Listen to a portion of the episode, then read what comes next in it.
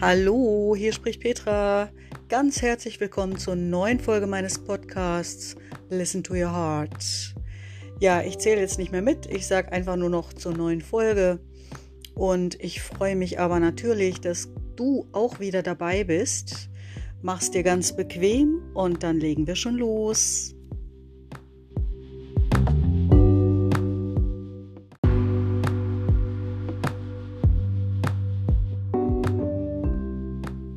Kleiner Rückblick auf die letzte Folge.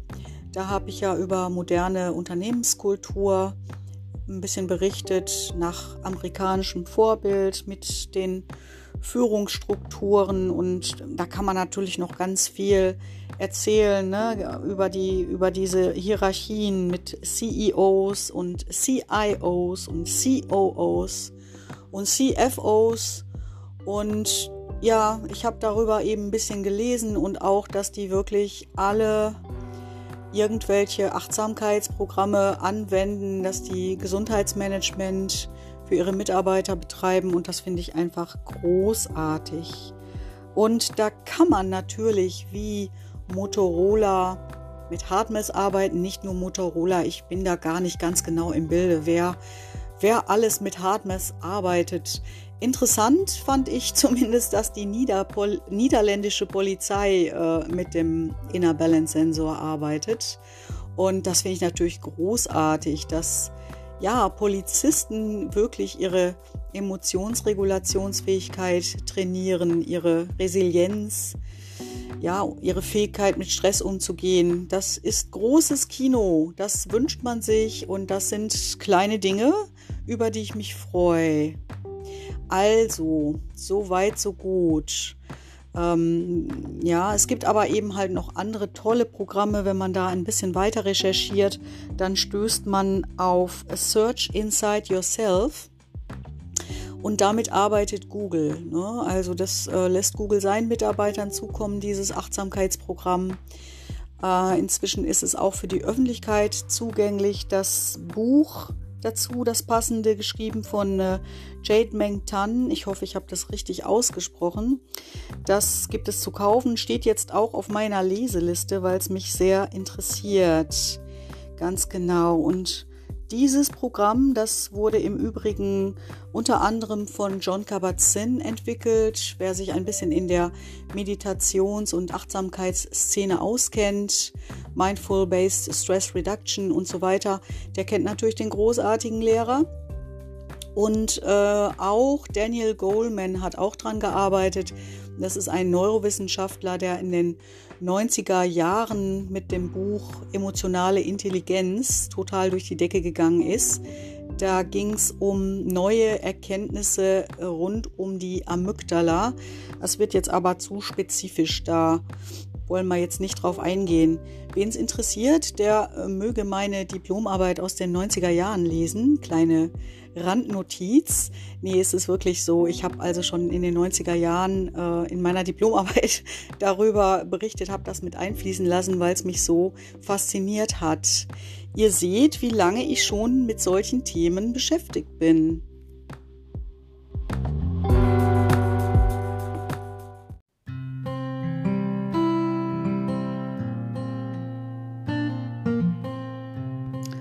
Jetzt verlassen wir die Welt der amerikanischen Unternehmenskultur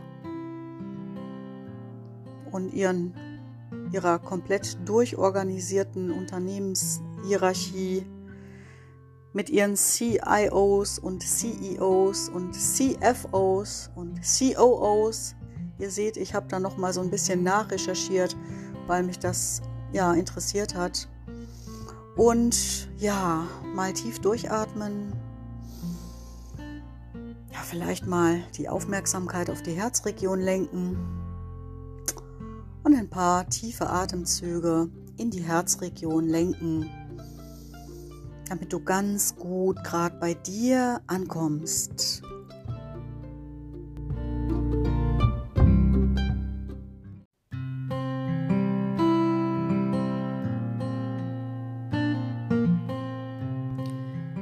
Und auch du führst ein kleines Unternehmen, ein kleines, großes, wunderbares Unternehmen.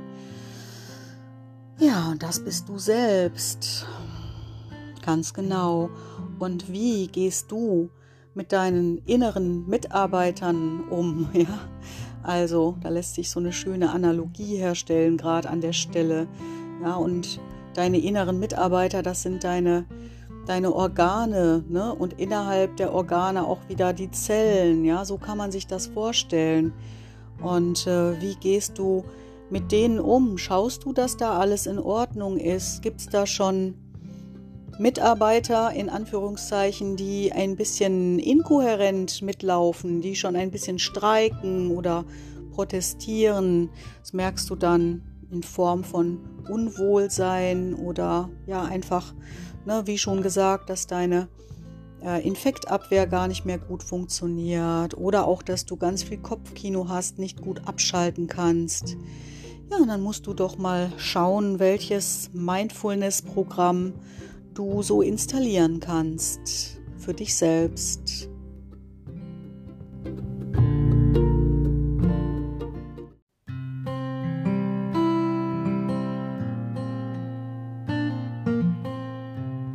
Wirklich diese Analogie gefällt mir gerade immer besser, wenn du dir vorstellst, dass die Organe in deinem Körper, dass das die Chiefs sind, ja, so ähnlich wie die ähm, CEOs und CIOs und so weiter. Und die Zellen des jeweiligen Organs, das sind die Mitarbeiter. Und dann wird nochmal, denke ich, ja, schön klar, was wirklich ein Team bedeutet und was alle Teams dann eben in einem Gesamtorganismus bedeuten, ja. Da ist wirklich jede einzelne Zelle gefragt und mit dabei und gleich wichtig. Und ja, dieses Bild gefällt mir wirklich, wirklich sehr gut. Ja, und ich hoffe, dass dein innerer Chief Mindfulness Officer wirklich dein Herz ist. Das wünsche ich mir für dich. Und dass du immer geübter darin wirst, auf dein Herz zu hören dich von deinem Herz, von deinem Herzen leiten zu lassen, so wie ich das auch versuche. Und ich denke, dass du das auch so möchtest, sonst würdest du wahrscheinlich nicht diesen Podcast hier hören. Und an der Stelle, ja, können wir wieder ein bisschen praktischer werden, so dass ich dir vielleicht noch ein, zwei Tipps jetzt mit an die Hand gebe, wie du sofort damit beginnen kannst, ja, dein Leben zu verändern, mehr ins Herz zu kommen und ein kohärenteres Leben zu leben.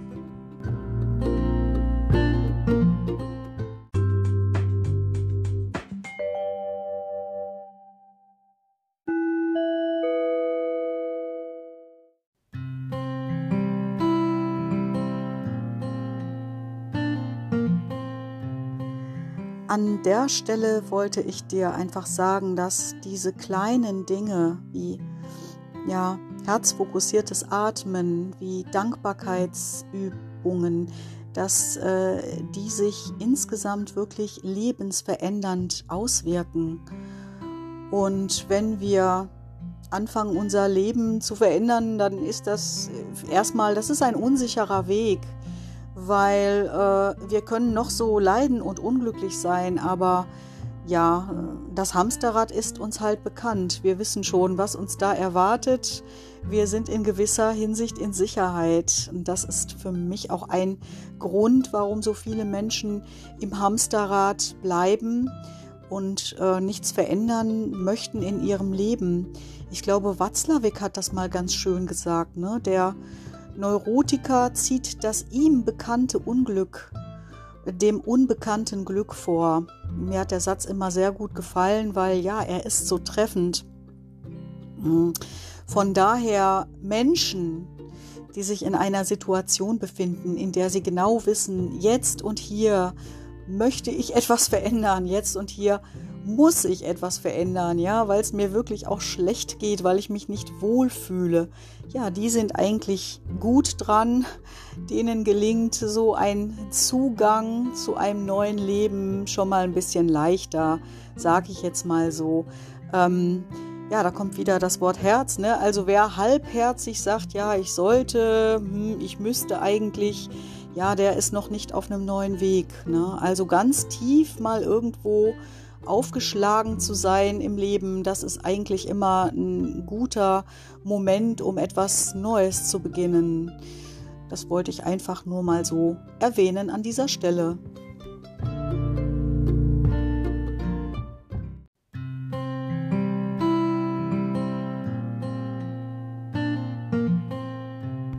Ja, und wenn du wirklich von ganzem Herzen dein Leben verändern willst, dann könnte ich dir empfehlen, einfach mal eine Bestandsaufnahme zu machen, einfach tatsächlich mal aufzuschreiben, welche Bereiche in deinem Leben sind echt veränderungsbedürftig, welche Themen holen dich immer wieder ein, die dich runterziehen, die dich unglücklich machen. Schau es dir mal ganz in Ruhe an.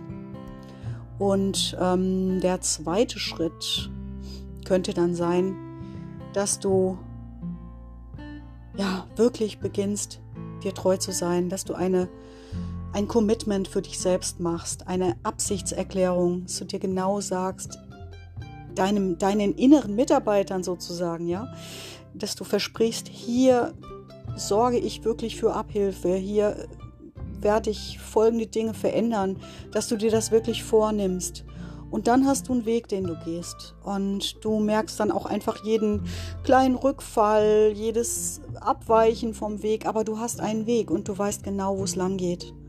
Und ähm, ja, ich habe noch nicht äh, viel Werbung gemacht für mein Buch, aber ja, ich erwähne es einfach nochmal an der Stelle. Ich habe ein Buch geschrieben, das heißt Sing Yourself a Love Song und da geht es genau um Selbstliebe, Selbstwahrnehmung, Selbstfürsorge und ja, diese Reihenfolge habe ich da auch beschrieben.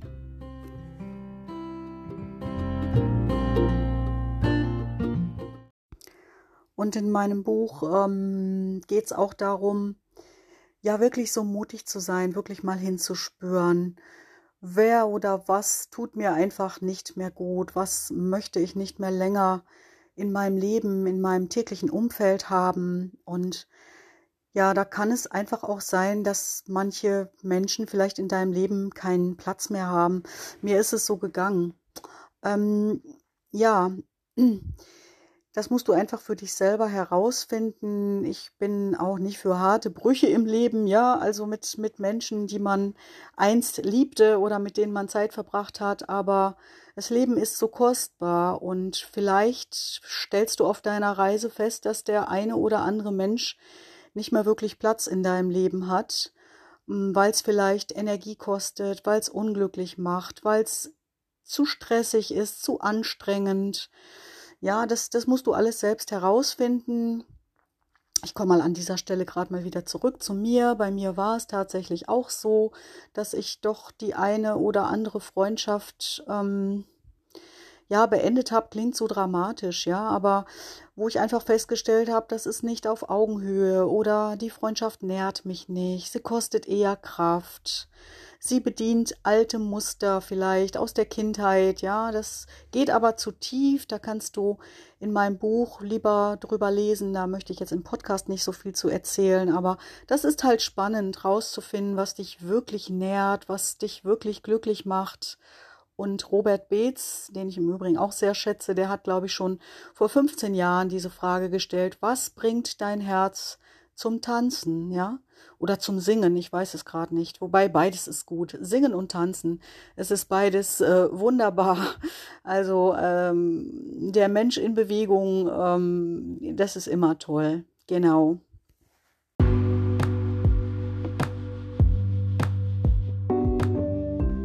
Ja, welchen Weg willst du gehen und mit wem willst du ihn gehen? Ne? Die Reihenfolge ist, ist es auch nicht von mir, diese Frage. Ich weiß gar nicht, von wem sie ist. Ist, äh, keine Ahnung, irgendwo in irgendeinem Buch mal erschienen. Äh, welchen Weg willst du gehen und mit wem?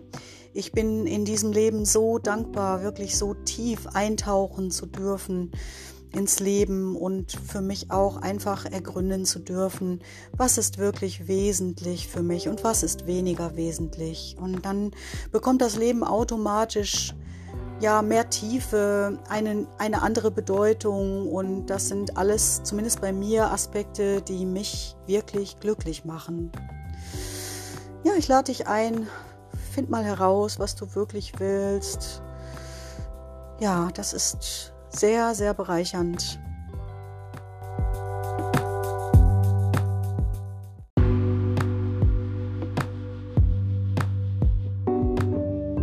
So, Zeit mich wieder zu verabschieden.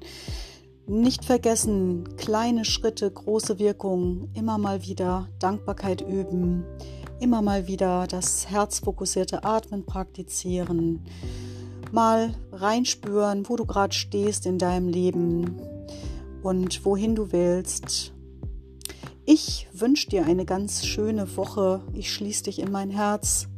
Stay tuned, bleib gesund und bis bald. Ciao, ciao.